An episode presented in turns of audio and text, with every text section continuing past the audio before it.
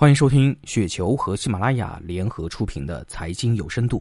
雪球三千五百万投资者在线交流，一起探索投资的智慧。听众朋友们，大家好，我是主播小璐。那今天呢，给大家分享的这篇稿件名字叫做《是否有牛市策略》，来自于五迷。这段时间行情比较好，大家都以为牛市来了。很多朋友问我牛市应该买什么，我真的被问住了。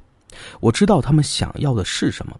他们要的是踩准每一个节奏的密码，但是我真没有，我连什么是牛市、什么是熊市都不知道怎么去预测，也不再花精力去想什么牛熊。这里显然的一个悖论是：如果你知道是牛市，那你不应该直接去干股指期货吗？牛市显然是慢慢走出来之后才知道是牛市，比如经过这几天的调整，你还认为是牛市吗？显然，放弃去预测牛熊，放弃去判断走势，而专注公司是最简单有效的方法。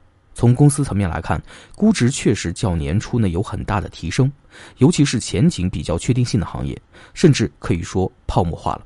当然，这种泡沫化也有其理论基础，这个就是利率下降基础上的无风险收益率下降，从而导致的估值提升，并且。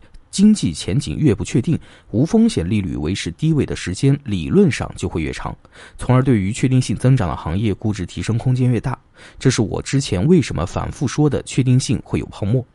所以有人觉得现在茅台两万亿市值很贵，但如果考虑到茅台的确定性以及把渠道利润和未来提价的空间算进去，茅台依旧很便宜。某家报纸点个名导致的下跌，显然是买入机会，因为不会有任何实质性的影响。大家如果不明白我说啥，可以再思考一下段总说的“持有等于买入”，然后为什么他选择继续持有茅台？看的公司越多，在思考段总说的一些话，越发觉得高手就是高手。高端白酒显然是任何一个想要躺赢的投资者都应该配置的。可以确定的说，未来五年或者十年甚至更久，可能百分之九十九的投资者依然跑不过持有高端白酒的投资者。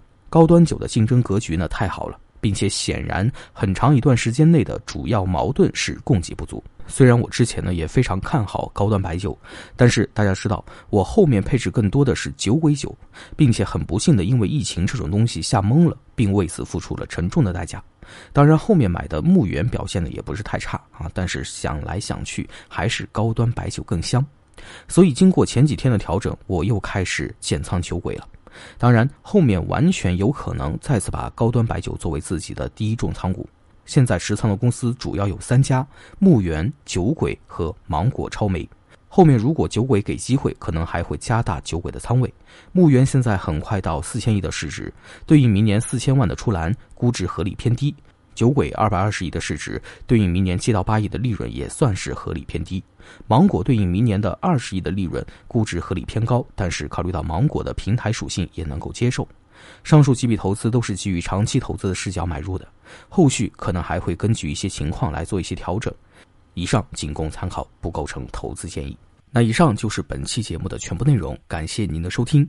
上雪球 APP 和三千五百万投资者在线交流，多空观点尽收眼底，陪你踏上财富滚雪球之路。